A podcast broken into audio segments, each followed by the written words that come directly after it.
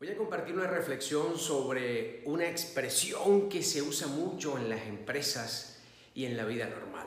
Llevar los problemas al trabajo.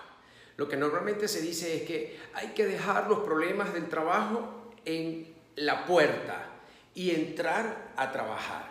Bueno, eso no es así como así.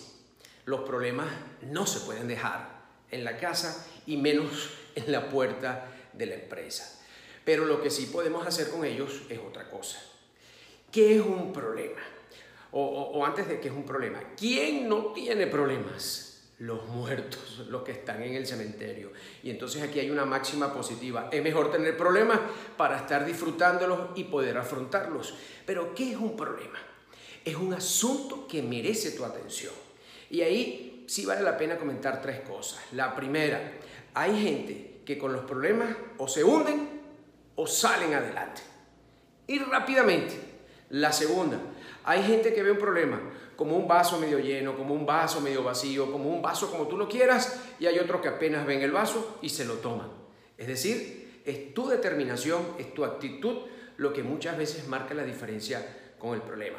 Y el tercero, hay gente que un problema procrastina y procrastina, que es procrastinar. Lo ve y no lo resuelve, lo ve y lo alarga, lo ve y lo llena de lamentaciones y de retardo y jamás lo soluciona hasta que algún día, porque ya, ya toca, lo resuelve.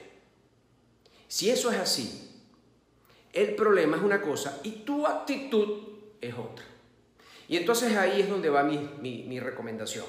Los problemas no se pueden dejar en la casa y menos en la puerta de tu empresa para que trabajes feliz sin los problemas. Eso no, eso no ocurre, eso será en las películas. Pero en la vida real sí podemos compartir varias cosas. La primera, si tú tienes tu problema, respeta a tus compañeros de trabajo.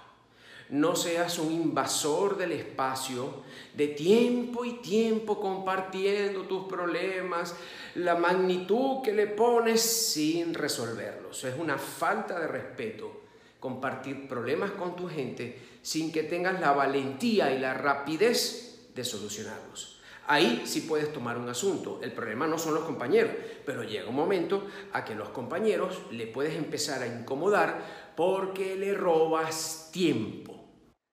Segundo, no veas a los compañeros como un depósito de quejas.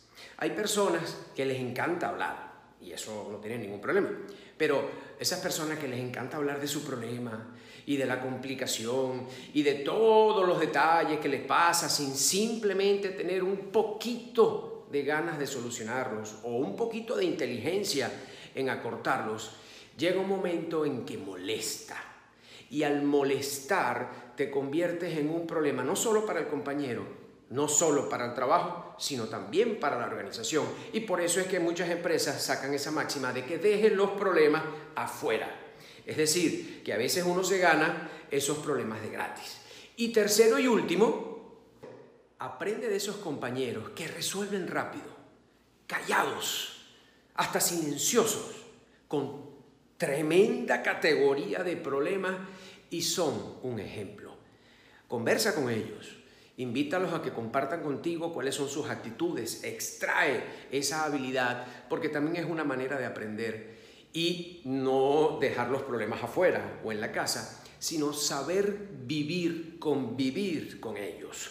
Recuerda, tienes que resolver rápido, tienes que de la manera más silenciosa, ocuparte de lo tuyo sin quitarle tiempo a los demás, sin convertirte en un estorbo, sin, er, sin ser un depósito de quejas y salir porque los problemas siempre van a ocurrir, pero la forma como los soluciones siempre marcará una diferencia y te convertirá en una persona agradable y podrás llevártelos tranquilamente al trabajo, al carro, a tu deporte, a la montaña, porque forman parte de la vida. Pero lo que no forma parte de la vida es ponerlos así y convertirte en un estorbo. Recuerda, la felicidad no es la ausencia de problemas, sino cómo sales rápidamente con ellos.